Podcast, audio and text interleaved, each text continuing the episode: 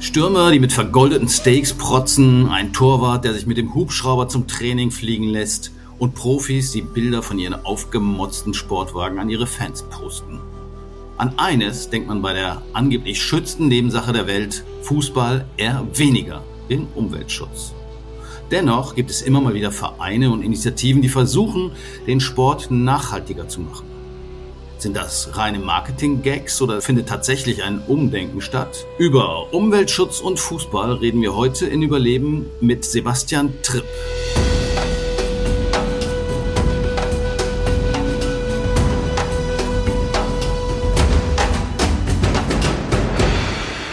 Sebastian Tripp ist Geschäftsführer der Panda Fördergesellschaft. Das ist äh, sozusagen ein Seitenarm des WWF, der dafür sorgt, dass wir genug Geld durch Sponsoring einnehmen und hat lange im Sportmarketing gearbeitet. Von daher ist er genau der richtige Mann für das Thema. Hallo Sebastian. Gerüchteweise habe ich äh, gehört, du hast mal für den ehemaligen Nationaltorwart Toni Schumacher gearbeitet. Stimmt das? Hallo Jörn. Ja, das stimmt tatsächlich. Ähm, Toni Schumacher hat nach seiner Karriere äh, vieles gemacht und war unter anderem auch mal Inhaber einer Sportmarketingagentur in Köln, Sports First hieß die. Und da habe ich tatsächlich gearbeitet über lange Jahre hinweg und ähm, ja, haben viele lustige Sachen erlebt. Und ähm, er war nicht nur ein guter Torhüter, sondern er konnte wirklich auch mit seiner, also mit seiner Fähigkeit, Menschen auch zu begeistern, ähm, gut mit Clubs reden, mit Unternehmen reden und hat es geschafft, so Wirtschaft und Fußballclubs zusammenzubringen. War beeindruckend, wie er das gemacht hat. Und irgendwann war er dann, oder musste er, wollte er, glaube ich, zu seiner wirklichen wahren Liebe dem ersten FC Köln wieder wechseln. Okay. Also ich meine, für die, für die Jüngeren unter uns muss man noch kurz dazu sagen, Toni Schumacher war der Torwart irgendwann zwischen Sepp Meyer und Oliver Kahn. Ähm, berühmt berüchtigt war sein Foul gegen den französischen Stürmer Battiston. Öko war damals nicht so ein Thema im Fußball, ist es aber jetzt, würde ich sagen. Also alle möglichen äh, Initiativen peppen da auf. Wie siehst du das? Also ich meine, die Auswirkung von Fußballspielen auf die Umwelt, sind sicherlich da, aber sind vielleicht auch eher gering. Ich habe gesehen, man hat mal versucht, den Bundesliga-Spieltag sozusagen eine Ökobilanz zu erheben und da kamen irgendwie, ich glaube, sieben oder achttausend Tonnen CO2 raus. Ich weiß nicht, ob das viel oder wenig ist. Scheint mir eher wenig, wenn ich das mal äh, vergleiche mit einer Zementfabrik oder ähm, Energieversorger. Trotzdem scheint es ein Thema zu sein. Ja, ich glaube einfach, weil es in der Mitte der Gesellschaft angekommen ist, dass Nachhaltigkeit eben auch von Fußballclubs erwartet wird oder beziehungsweise von denen, die sehr viel Öffentlichkeit generieren. Und ich weiß nicht, das, was du da gelesen hast, die sieben, siebeneinhalbtausend Tonnen CO2, wenn man es mal bebildert, immer ist so, sind irgendwie, keine Ahnung, knapp 50 Fußballfelder, glaube ich, auf die man Bäume pflanzen müsste, um das zu kompensieren pro einem Spieltag in der ersten Bundesliga. Liegt vor allem daran, dass die Leute eben reisen, also das Thema Mobilität ist eben eines der größten, weil die Fans natürlich von zu Hause aus meistens mit dem Auto ähm, zum Stadion, zum Auswärtsspiel und zurück. Ähm, von daher ist es mittlerweile ein, ein, ein, Thema, was diskutiert wird und wo eben auch verschiedene Clubs Vorreiter sind und versuchen etwas zu verändern. Inwieweit es sich wirklich im Kerngeschäft verändern lässt, weiß ich nicht so genau, aber es sind viele bemüht. Mittlerweile gibt es ein paar ernsthafte, eine ganze Weile und das ist bei vielen auch jetzt noch spürbar, aus meiner Sicht zumindestens ist es so ein In-Thema gewesen, was so ein bisschen Hygienefaktor gemacht worden ist und ein bisschen als Marketing genutzt worden ist von Clubs. Mittlerweile merken sie, es geht leider nicht weg, das Thema, also aus unserer Sicht Gott sei Dank. Und deswegen kümmern sie sich schon. Also gibt schon ambitionierte Clubs, viele haben es aber ehrlicherweise auch noch nicht begriffen. Ich meine, muss man sagen, okay, zwei Drittel des äh, CO2-Ausstoß geht auf den auf die Anreise der Fans drauf. Gut, bei vielen Stadien, die liegen außerhalb der Stadt, äh, aber trotzdem kann man ja mit öffentlichen Verkehrsmitteln dahin fahren. Das ist, wir haben dann einen Vorteil. Kaiserslautern zum Beispiel, das ist mitten in der Stadt. Aber nichtsdestotrotz, ich meine, das war ja schon neulich ein Thema, dass die deutsche Nationalmannschaft äh, von Frankfurt nach Leipzig gefahren ist und nicht das Flugzeug genommen. Das war der Tagesschau immerhin eine Meldung wert. Aber es gibt natürlich auch noch andere Themen, außer jetzt die Anreise der Fans, die wohl den größten Brocken ausmachen, sind dann eher symbolische Sachen Sachen, denke ich mal. Die Deutsche Umwelthilfe macht zum Beispiel immer so ein Ranking über die Verwendung von Mehrwegbechern in Stadien. Okay, da sind die meisten inzwischen auch angekommen, aber wahrscheinlich auch wieder vor allen Dingen deswegen, weil die durchgeknallten Leute unter den Fans nicht mit Gläsern schmeißen sollen. äh, vermute ich mal, oder wie siehst du es? Nein, das, das ist schon so. Also es wird natürlich immer das, was was augenscheinlich ist. Und das ist natürlich der Becher, der, also wo das Bier drin ist und das geworfen werden kann, deswegen kein Glas. Also ist es in irgendeiner Form Plastik oder recycelbar. Von daher, das ist natürlich das, was der Fan in der Hand hat und wo man natürlich Kommunikation mitmachen kann. Wenn man es wirklich von außen betrachtet, ist es schon so, wie gesagt, dass es vor allem die Anreise ist. Aber was aus meiner Sicht natürlich die Clubs völlig, also äh, sich unterschätzen, beziehungsweise wo der Mehrwert ist, zu sagen, das kommunikativ auch zu nutzen, also darauf aufmerksam zu machen, also Behavior Change bei den Fans auch zu generieren, zu sagen, hey, wir achten da drauf, achtet ihr auch da drauf. Ähm, es gibt wesentlich mehr fleischfreie äh, Produkte, es gibt vegane Produkte, ähm, ich habe regenerative Energie logischerweise, ich habe Grünstrom, ich ähm, schaue zu eben, dass ich na, ehrlicherweise, wenn ich Champions League spiele, muss man auch sagen, ich kann halt nicht an einem Mittwoch irgendwie mit einem Zug nach Porto fahren und am nächsten Tag wieder in Leipzig trainieren. Das wird halt mhm. halt schwierig, da wird man immer fliegen müssen. Aber eben Klar. so Dinge, wo man einplanen kann, wesentlich mehr zu nutzen und wesentlich mehr das Augenmerk drauf zu legen. Also das kann man von jedem Club mittlerweile erwarten und sollte man auch erwarten. Mhm. Aber man hat, finde ich, oder zumindest ich habe den Eindruck, es wird viel drüber geredet oder es wird relativ viel drüber geredet, aber eigentlich ist ja doch Klickerkram. Also das, okay, wir haben da eine Solaranlage auf dem Stadiondach, äh, trotzdem wird das, das Flutlicht auch tagsüber angestellt, äh, damit die Schatten äh, vielleicht nicht stören bei der TV-Übertragung, solche Geschichten. Da denke ich, das ist dann auch nicht, naja, also richtig überzeugend finde ich jedenfalls nicht. Nee, ich glaube, aber, das ist, da lernen die Clubs, glaube ich, gerade. Das, ich bin da ganz bei dir. Das haben sie ganz lange, wie gesagt, als Marketing-Tool gemacht, zu sagen, das macht man halt so, das gehört dazu, aber sie haben es nicht wirklich gemacht. Wie zum Beispiel die deutsche Nationalmannschaft ist halt, ist halt eine Nachricht wert, weil sie von Frankfurt nach Leipzig nicht geflogen sind, weil sie ein halbes Jahr davor, wo sie auch schon gesagt haben, wir sind grün, von Stuttgart nach Basel geflogen sind zum Länderspiel. Also wo deswegen diese, dieser, dass sie gemerkt haben, ich kann das zwar erzählen und Klickerkram, wie du es genannt hast, ähm, die Leute bemerken es aber. Das heißt, wenn ich es nicht ganz von, also von vornherein, auch von oben, auch in den sportlichen Bereich mit eingeflossen habe, sagen ich, nachhaltiger sich zu verhalten, über Nachhaltigkeit nachzudenken und die auch zu implementieren in dein tägliches Doing, dann ist es eben unglaubwürdig. Und dann ist es eben Klickerkram. Und man muss auch ehrlicherweise sagen, bei dem, was die an Medienaufmerksamkeit haben, ist es schön, dass sie darauf achten, aber das Kerngeschäft ist nun mal der Sport. Und das wird es auch bleiben. Deswegen muss man sich nur bewusst machen, dass da eben das nicht nachhaltig ist, was hier an vielen Stellen. Okay.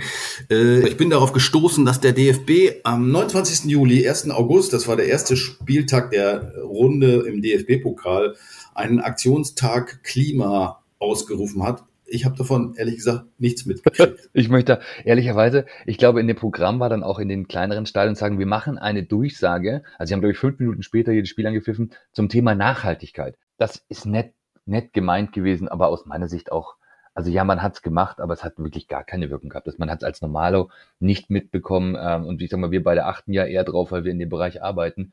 Also, wie gesagt, eine gut, gut gemeint, ist aber noch lange nicht gut gemacht und ich glaube, da kann man noch ganz, ganz viel lernen beim DFB, wie man das dann wirklich auch richtig umsetzt. Ja, ich, äh, es war, glaube ich, eine Minute und sie haben dann, äh, die Heimmannschaften haben für jedes eigene Tor 100 Euro gespendet. Ähm, okay, aber bei den Summen, äh, um die es beim Fußball geht, naja, gut, kann man natürlich immer darüber reden. Spenden sind natürlich nie hoch genug, aber 100 Euro fand ich jetzt auch ein bisschen sehr mickrig. Aber gut, immerhin ein Anfang nehmen wir es positiv, sie machen sich auf den Weg. Und wir nehmen die Leute auf den Weg mit. Von daher ist es ja mehr als nichts und mehr als es früher gab. Aber ja, ehrlicherweise, das war, also, ja, vom Ambitionsniveau her nicht das, was wir erwarten würden. Wen siehst du so vor allen Dingen als Akteur? Sind es die Vereine? Ist es der DFB oder sind es die Spieler? Was sind so aus deiner Sicht die Schlüsselfiguren, um mehr Nachhaltigkeit im Sport, insbesondere im Fußball, reinzubringen? Ja, ich glaube, das kannst du auf verschiedenen Ebenen sehen. Also ich glaube eher, dass es vor allem auch also die Stakeholder, sprich die Geldgeber, sprich die Sponsoren sein werden, die die Vereine treiben werden, aufgrund dessen, dass irgendwann auch die großen Konzerne nur noch Clubs oder Sportveranstaltungen oder Sportvereine sponsern dürfen, ähm, die eine Nachhaltigkeitsstrategie haben. Also weil das einfach bei den großen ähm, Unternehmen mittlerweile dazugehört. Die werden nicht niemanden mehr unterstützen, niemanden mehr sein Trikot sponsern, wenn da nicht eine Nachhaltigkeitsstrategie dahinter steht. Das wird kommen. So, das ist der, das ist der eine, der Druck macht. Ich glaube, wer ein absoluter Player ist, sind natürlich die Spieler an der Stelle, weil sie natürlich eine wahnsinnige, also man ist Cristiano Ronaldo-Fan, egal wo der spielt zum Beispiel. Also das heißt, ein Fan. Der teuerste also, Bankdrücker der Welt, ja. Genau, ja, genau. Aber die Spieler haben natürlich die Reichweiten, um natürlich auch auf die Fans zuzugehen. Und wenn die natürlich darauf Wert legen, auf gesunde Ernährung, auf vegetarisches Essen, Alternativen bieten, auch selber nicht mehr in den dicken Schlitten fahren, sondern natürlich irgendwie sich nachhaltig, nachhaltig von A nach B bewegen, dann hast, haben die natürlich einen riesen Impact. So. Und die, und die Vereine finde ich, und der DFB auch ist vor allem gefordert im Bereich der Jugendarbeit und äh, der, also der, der, der Fußballspielenden Jugend da schon anzufangen, da schon Wert drauf zu legen, weil dann haben sie A eine Chance, dass sie auch beim Fußball bleiben und nicht abwandern. Und B einfach, wenn du es von Kindesbeinen an lernst, dann wirst du es auch als Erwachsener tun. Also ich glaube, deswegen gibt es unterschiedliche Ebenen. Ja, also Ronaldo ist, glaube ich, ein gutes Beispiel, habe ich gelesen. Der hat äh, angeblich 541 Millionen Follower bei Instagram. Äh, mhm. Da träumt der WWF nur davon. ich kann mich erinnern, dass Neymar, der brasilianische Fußballstar, irgendwann mal eine WWF-Aktion unterstützt hat und da tatsächlich einen Post abgesetzt hat. Ähm, der war 800.000 Dollar wert. Ich habe davon ehrlich gesagt nicht viel gemerkt, aber vielleicht bin ich auch einfach in einer anderen Welt unterwegs. Das kann sein. Nein, aber man merkt es schon. Also hier in Deutschland, Kai Havertz ist einer mit Sicherheit der prominentesten deutschen Spieler, die, die sich auch für das Thema äh, engagieren und sich damit beschäftigen. Nike hat jetzt beispielsweise ein Playbook für alle Sportler, die sie unter Vertrag haben, rausgegeben. Ähm, was bedeutet Nachhaltigkeit und wie verhalte ich mich auch als Sportler nachhaltig? Also es sind natürlich immer als Marketinginstrument auch genutzt, aber es ist ein Thema und es wird, wird eingefordert. Hier eine der Fußballspielerinnen aus England, die Europameisterin geworden ist, eine 23-Jährige, hat das auch gepostet. Also die haben sich wirklich, also Nike dann als, als, als Ausrüster darum gekümmert, zu sagen, hey, was müssen eigentlich unsere Sportler zu dem Thema wissen und wie verhalten sie sich danach? Also man merkt schon, es, es ist, wie gesagt, die, die, die richtigen Schritte gehen los. Es ist immer noch zu langsam aus unserer Sicht definitiv.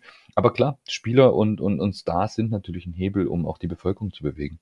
Ja, gut, es gibt natürlich auch so Spieler hier bei Union Berlin, ist ein Norweger jetzt unter Vertrag genommen worden, Morten Torsby heißt der. Der mm, nimmt es wirklich wohl ernst, äh, spielte äh, in seinem Vorgängerclub mit der Rückennummer zwei, um auf das ähm, 2-Grad-Ziel hinzuweisen. Gut, 1,5 gab es wahrscheinlich nicht als Rückennummer und hat eigene, eigene Stiftung auch ins Leben gerufen. Ich glaube, näher liegt vielen Spielern aber auch denke ich, das äh, soziale Engagement. Der gesamte Sport hat natürlich eher mit dem Thema Fair Play und Antirassismuskampagnen, also eher auch das soziale Umfeld haben Vereine natürlich auch, weil Vereine immer lokal verwurzelt sind. Natürlich haben die das schon seit Jahren sozusagen, kommen sie eher aus dem Bereich, was auch originärer ist. Wie gesagt, das wandelt sich jetzt, dass eben das Thema Nachhaltigkeit, also ökologische Nachhaltigkeit auch mit dazugehört. Und das ist, wie gesagt, bei so Spielern wie, wie, wie Morten ist es natürlich, ist es, ist es schön zu sehen, dass sie sich in die Richtung bewegen und damit natürlich auch im Idealfall einen positiven MeToo-Effekt bei anderen äh, Mitspielern, aber eben auch bei den Fans generieren, klar. Mhm.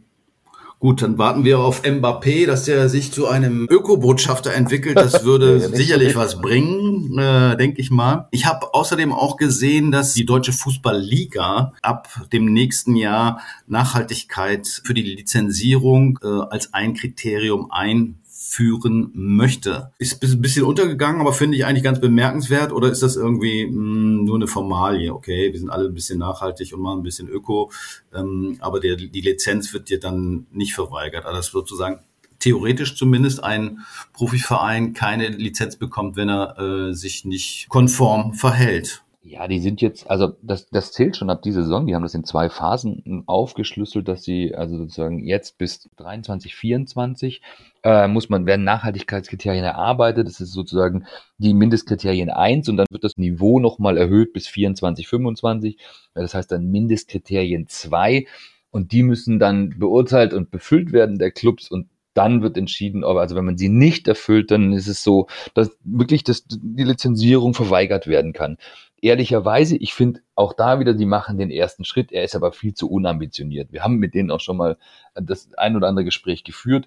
Das ist einfach, ich erwarte von der stärksten und äh, teuersten und attraktivsten Liga in Deutschland natürlich, dass sie sich vorne in den Zug setzen beim Thema Nachhaltigkeit und nicht irgendwie hinten mitbummeln. Mhm. Und das ist so ein bisschen mitgebummelt, ehrlicherweise. Du bist relativ schnell dabei, dass du dich sozusagen auf den kleinsten gemeinsamen Nenner bewegst, weil jetzt alle das Gleiche machen müssen. Wir haben denen schon mal gesagt, hey, pass auf, es gibt 17 SDGs, ihr habt 18 Erstligisten. Hey, jeder kümmert sich um eins und guckt, was am besten funktioniert und dann tauscht die aus. Also, dass mhm. man dieses Kompetitive im Sport einfach mal in dem Bereich rausnimmt, um schneller vorwärts zu kommen, sondern sozusagen jeder das, was er am besten kann, mal vielleicht ausprobiert oder sich auf eins fokussiert und man dann Daten tauscht, Informationen tauscht, um als gesamte Liga, als gesamter Fußball einfach besser und nachhaltiger zu werden.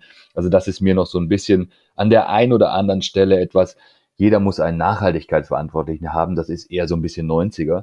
Also die Idee wieder gut, aber wie gesagt, von den Schritten, die man jetzt eigentlich gehen müsste mit den, mit den Zeitschienen 2030, 2040, einfach immer noch so ein mhm. bisschen unambitioniert. Es ist ja auch nicht nur eine Frage des Fußballs selber, sondern des ganzen Geschäftsmodells, was da dranhängt. Also ich denke an die ganzen Sportausrüsterfirmen und diese Fanartikel, da werden ja Millionen verdient oder Milliarden vielleicht sogar. Ich kann mich erinnern, ähm, es wurde früher zumindest kolportiert, dass Beckham nur deshalb nach Madrid gewechselt äh, ist. Die brauchten den gar nicht, äh, aber der Verkauf der Fantrikots entsprechend angekurbelt wurden, weil Beckham so eine Popfigur war. Ähm, da denke ich, ist ja auch eine Verantwortung, und zwar nicht nur bei den Clubs oder bei den Verbänden, sondern auch bei den Firmen, die diese Trikots herstellen und die irgendwo nähen lassen für wenig Geld unter miserablen Bedingungen und dann dafür 90 Euro oder so kassieren. Also definitiv ist da auch eine Verantwortung. Also dann, man sieht es ja auch immer aus recyceltem Plastik, die Schuhe und die Trikots, die dann immer mal aufgetragen werden, auch von den großen Herstellern. Also ich glaube, der Textilmarkt an sich ist, ist, wir arbeiten ja mit relativ vielen auch im, im WWF Global Netzwerk zusammen. Das ist einfach schon auch ein großer Faktor und auch die merken eben, dass man das Ganze ähm, nachhaltiger gestalten muss. Und diese Preisfindung mittlerweile zu Fußballtrikots, ähm, das ist ja eh ein Wahnsinn. Also ich habe zwei Jungs äh, und die sind unterschiedliche Fußballclubs-Fans. Das ist Wahnsinn, was das kostet. Und der Nachhaltigkeitsgedanke ist, schlägt bei denen schon noch zu. Und auch dieses Thema zu sagen, brauche ich jedes Jahr ein neues Trikot? Brauche ich irgendwie jedes Jahr drei verschiedene neue Trikotsätze? Das ist ein Geld, also ist ein Einnahmefaktor bei Clubs natürlich. Aber im Zuge der Nachhaltigkeit wird schon bei verschiedenen Clubs drüber nachgedacht, eben nur alle zwei oder alle drei Jahre das Trikot zu verändern. Deswegen, das ist immer wieder ein Thema und es gibt auch mittlerweile irgendwie Schienbeinschoner aus, aus Bambus, also wirklich nachhaltig äh, produziert. Also auch da gibt es immer wieder Gedanken. Momentan, wenn du in Merchandising-Shops guckst, ist das immer noch, ja, also so richtig nachhaltig ist das also ist das Portfolio, was da angeboten wird, noch nicht. Du hattest vorhin äh, erwähnt, dass es für die Vereine auch deshalb wichtig ist, äh, sich äh, umweltverträglich zu verhalten oder zumindest den Anschein zu erwecken, weil sie sonst unattraktiv werden für Sponsoren. Aber wahrscheinlich dann auch vielleicht für bestimmte Sponsoren nur, äh, denn was so auf den Trikots draufsteht, also ich denke jetzt mal an Werder Bremen mit Wiesenhof, die äh, wurden dafür stark kritisiert, einer der größten Hühnerzüchter der Republik. Die haben jetzt Green Legend drauf. Das ist die äh, Veggie-Linie von derselben Firma. Finde ich ganz spannend, eigentlich, äh, dass sie sozusagen in eine andere Richtung geschwenkt sind. Oder ne, ich weiß nicht, ist das, würdest du sagen, ist eine andere Richtung oder ist das sozusagen aus Marketing-Sicht schlau? Ich nehme ein anderes Produkt derselben Firma. Denen ist es wahrscheinlich egal, ob sie ihr Geld mit vegetarischen Chicken Nuggets oder Putenfleisch verdienen. Uns vom Fußabdruck ja nicht, wenn es vegetarisch ist. Von daher ist es ja gut, wenn sie das nach vorne stellen. Das heißt also, sie würden nichts nach vorne stellen, was ihnen marketingtechnisch oder vertriebstechnisch nichts bringt. Also von daher kann man schon davon ausgehen, dass der Bedarf bei dem Endkonsumenten in diese Richtung tickt. Von daher ist das erstmal aus meiner Sicht ja eine gute gute Veränderung an der Stelle. Und wie gesagt, wenn sich Unternehmen auch bewegen in die richtige Richtung oder in eine nachhaltige Richtung, dann können sie damit ja auch Werbung machen. Also das finde ich schon in Ordnung an der Stelle.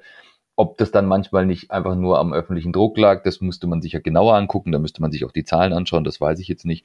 Aber mhm. an sich ist es doch schon mal ein richtiger Schritt zu sagen, wenn das so relevant ist, dass sie sozusagen eine solch teure Werbefläche, die nun mal ein Fußballtrikot ist, dafür nutzen, um, um in Richtung vegetarisch äh, Werbung zu machen finde ich erstmal nicht den verkehrten Weg an der Stelle. Bei dem Blick auf die Trikots fand ich ganz interessant, du bist ja Marketing-Experte, so ich habe da gefunden, Schüko ist ja auch ein Sponsor von uns äh, und Kömmerling. Kömmerling dachte ich eher, das wäre eine Schnapsfirma, ist es aber nicht, sondern eine Fensterfirma. Auch Fenster in Mainz, ja, ja.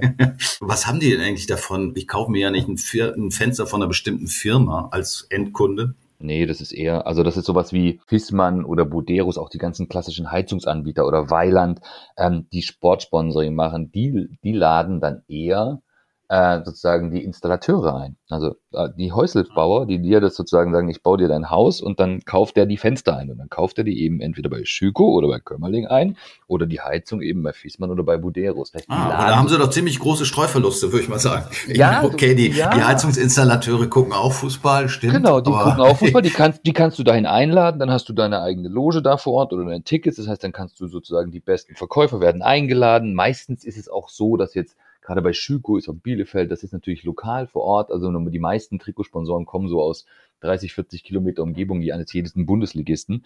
Das heißt, du hast natürlich die Lokale, das heißt, du kannst deine eigenen Mitarbeiter einladen und so funktioniert das eigentlich. Weil genau du bist ja nicht derjenige, der sagt, ich baue mein Haus und gehe jetzt Schüko-Fenster kaufen, sondern ich baue ein Haus und habe dann jemanden, der mein Haus äh, baut und der geht sozusagen ja dann und entscheidet, ob er dann Fenster A oder Fenster B kauft. Und deswegen machen die das und das funktioniert auch ganz gut.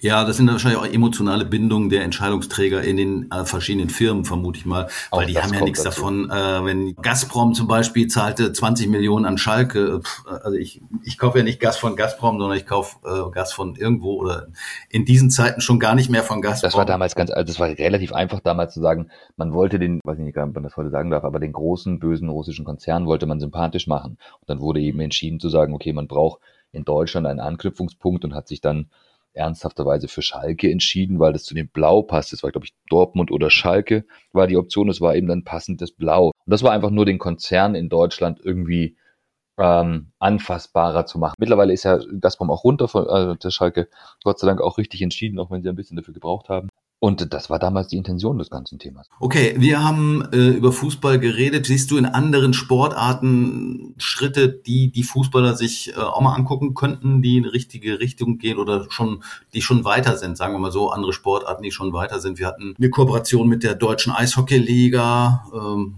Gut, ja, haben wir noch, auch, genau. Oder haben wir noch, ähm, gibt es andere Sportarten, die vielleicht Vorbild sein könnten? Na, Eishockey ist schon relativ gut, also gerade auch hier in Deutschland mit der, die jetzt mittlerweile Nachhaltigkeitsstrategie auch entwickeln für sich. Dann gibt es verschiedene Eishockeyclubs in Finnland und in den USA und Kanada, die schon sehr weit sind, was das Thema Nachhaltigkeit angeht.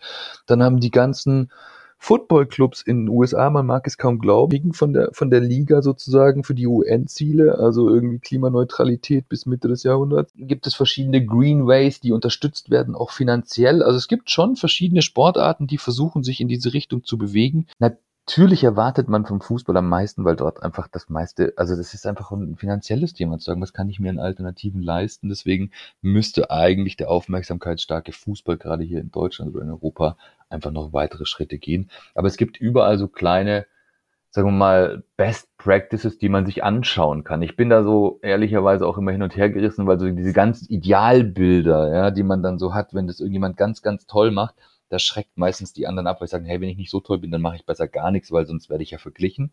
Das ist so ganz mhm. klassisch im Sport. Also wenn du diese Forest Green Rovers anschaust, die das dann wirklich in Perfektion machen dann traut sich der Rest gar nicht loszugehen. Und deswegen. Okay, aber Forest Green Rovers, muss man sagen, ist natürlich von so einem reichen Hippie geführt, der auch gleichzeitig ein Ökostromunternehmen hat. Das heißt, das ist eigentlich der Fußballverein schon ein Marketinginstrument äh, ein Stück weit für den Besitzer des Vereins. Total. Und dann konsequent durchgezogen, muss man sagen. Also dann wirklich, also veganes Essen und wirklich das auch vermarktet. Also dann wirklich auch mit, also mit, mit dem, mit dem Vollstromer, die, die, die, die, die Fußballspieler auch nur bekommen als, als Clubauto, dass die mit einem elektrischen Bus zu den Spielen fahren.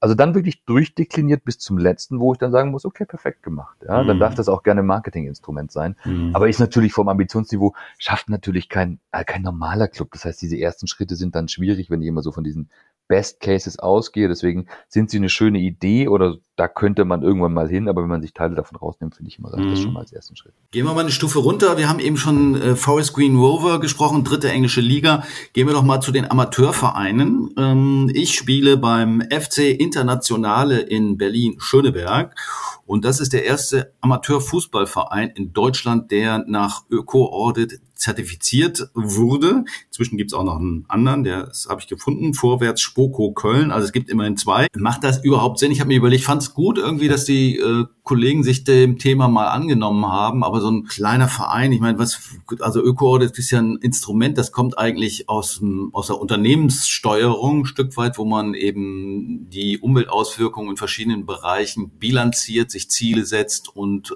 Verbesserungen anstrebt und auch erfüllt und das eben wissenschaftlich begleitet. Mhm. Ist das nicht vielleicht ein bisschen viel äh, bei so einem kleinen Fußballverein? Wie siehst du das? Also ich finde es mega geil, dass sich Leute damit auseinandersetzen, sich darum kümmern. Dann braucht man irgendwie, glaube ich, beim FC Internationale ist eben jemand auch im Verein, der irgendwie äh, beim TÜV arbeitet, wo man sowas natürlich dann machen kann, weil es sehr aufwendig ist. Du musst ja deine Daten erstmal suchen, die musst du irgendwie mal wissen, wo kriege ich die überhaupt her, welche sind relevant. Dann musst du sie messen, dann musst du sagen, was ist denn eigentlich ein vernünftiger Verbesserungsquotient. Also das ist schon sehr, sehr aufwendig und das schafft sicher nicht jeder Amateurclub. Aber wenn ich mir überlege, irgendwie sechs, DFB hat irgendwie sechseinhalb Millionen Mitglieder als größter Verband der Welt.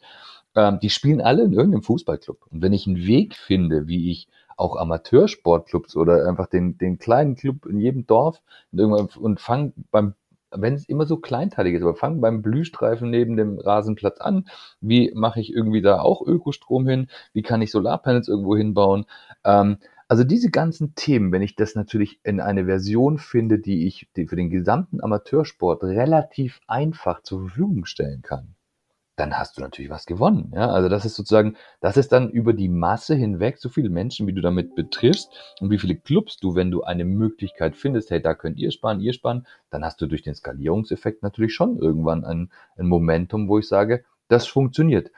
Ob dieses Audit wirklich für jeden, weil es wirklich, also da musst du dich mit beschäftigen und ist sehr, sehr aufwendig. Mhm. Ob das für jeden wirklich möglich ist, ist was anderes. Wenn daraus aber erwächst, wie man das umsetzen kann für viele, ist super. Und was ich auch glaube, ist, viele auch größere Amateurclubs werden es haben müssen, weil auch die Vergabe von städtischen oder, oder Landesmitteln werden auch an Nachhaltigkeitskriterien geknüpft sein. Wenn du ein neues Stadion bauen willst oder eine neue Grünfläche irgendwie für deinen Fußballplatz nutzen möchtest oder gerne finanziert haben möchtest, eine neue Flutlichtanlage, wirst du die nachhaltig in der Zukunft bauen müssen, bevor du von der Stadt oder von der Gemeinde oder Kommune Geld bekommst. Also deswegen sind es auch alles Themen, die auch die Clubs beschäftigen werden, auch Amateurclubs. Deswegen guter Weg. Okay, vom Amateurfußball zum ganz großen, ähm, zum, zur ganz großen Bühne. Es steht an, die äh, FIFA WM in Katar startet im November parallel zur Klimakop. Äh, ich würde sagen, das war ja wohl ein vergebener Elfmeter in Sachen Nachhaltigkeit. Aber Gianni Infantino, FIFA-Präsident, hat betont, ich zitiere, die FIFA trägt ihren Teil dazu bei, mit unserem Ziel, die Fußball-Weltmeisterschaft Katar 2022 klimaneutral auszutragen. Okay. Infantino fordert alle auf, eine FIFA-Kampagne zu unterstützen. Daher rufe ich Sie alle dazu auf, die FIFA grüne Karte für den Planeten zu zeigen, eine kurze Botschaft aufzunehmen, in der Sie uns mitteilen, was Sie tun werden, um die Umwelt zu schützen und unsere Erde zu retten. Diese Botschaft in den sozialen Medien zu veröffentlichen. Das ist doch ein Witz. Also ich meine, Gianni Infantino hat wahrscheinlich einen ökologischen Fußabdruck wie zwei Millionen Chinesen äh, und der fordert nun die Fußballfans dazu auf, doch mal ein bisschen äh, CO2 einzusparen. Wie schätzt du das ein? Also bei Gianni Infantino und der FIFA, also ich, ich mag Fußball und gucke auch, äh, also ich gucke auch WMs und deswegen ist das alles gut, aber man muss sich nur den Spielplan für 2026 in den USA der WM, wofür die FIFA ja verantwortlich ist, USA, Kanada und Mexiko anschauen. Ich glaube, das sind noch mehr Spielorte, als es jemals gab. Und du spielst in Mexiko und in Kanada und in den USA. Und der Spielplan wird so sein, dass alle von A nach B reisen müssen. Das heißt, einfach genau, was man hat, diese Mobilität, die das, der Faktor ist, wird da völlig ignoriert. Also deswegen, das sind reine, aus meiner Sicht, reine Lippenbekenntnisse, weil wenn wenn sie es ernst meinen würden, dann müsstest du Spielpläne eben so organisieren, dass eben wenig gereist wird, dass, die zu, dass, dass du sozusagen feste Standort hat und solange sie sozusagen in ihr eigenes Geschäftsmodell gar nicht reingehen, ist das für mich ehrlicherweise, also kann ich, kann ich nie ernst nehmen. Bin ich einfach an dem Punkt, wo ich sage, das ist einfach, das ist so als Marketing genutzt, aber niemals ernst gemeint. Also, weil das ist einfach lächerlich. Also, da kann ich auch nicht mit, ehrlicherweise. Und in Katar braucht man, also, wie gesagt, diese ganze WM kostet 150 Milliarden, um irgendwie Stadien in der Wüste zu bauen, dann, also das, ja, habe ich auch eine Meinung zu. Die, der Grundentscheid war schlicht und ergreifend falsch und dass jetzt eine WM in Katar irgendwie nachhaltig ist, also das, das zu berechnen, würde mich schon interessieren, wie das gemacht worden ist. Ich kann es mir nicht vorstellen. Wir bleiben gespannt, was dabei rumkommt. Vielen Dank, Sebastian, für deine Einschätzung in Sachen Fußball und Nachhaltigkeit. Vielen Dank. Es bewegt sich auf vielen Ebenen was, aber auf jeden Fall noch nicht genug. Viel davon sind Lippenbekenntnisse und es bleibt viel zu tun. Nachhaltigkeit und Umweltschutz auch in den Fußball zu integrieren. Ich habe ein schönes Zitat. Der Fußball wird in den kommenden Jahren wohl stärker die Klimainitiativen nach vorne bringen müssen oder feststellen, dass kein Planet mehr da ist, auf dem Fußball gespielt werden kann. Ja, etwas dramatisch, aber vielleicht ein schönes Schlusswort. Das war Überleben in dieser Woche zum Thema Fußball und Nachhaltigkeit. Vielen Dank fürs Zuhören und bis zum nächsten Mal beim Überleben Podcast des EWF.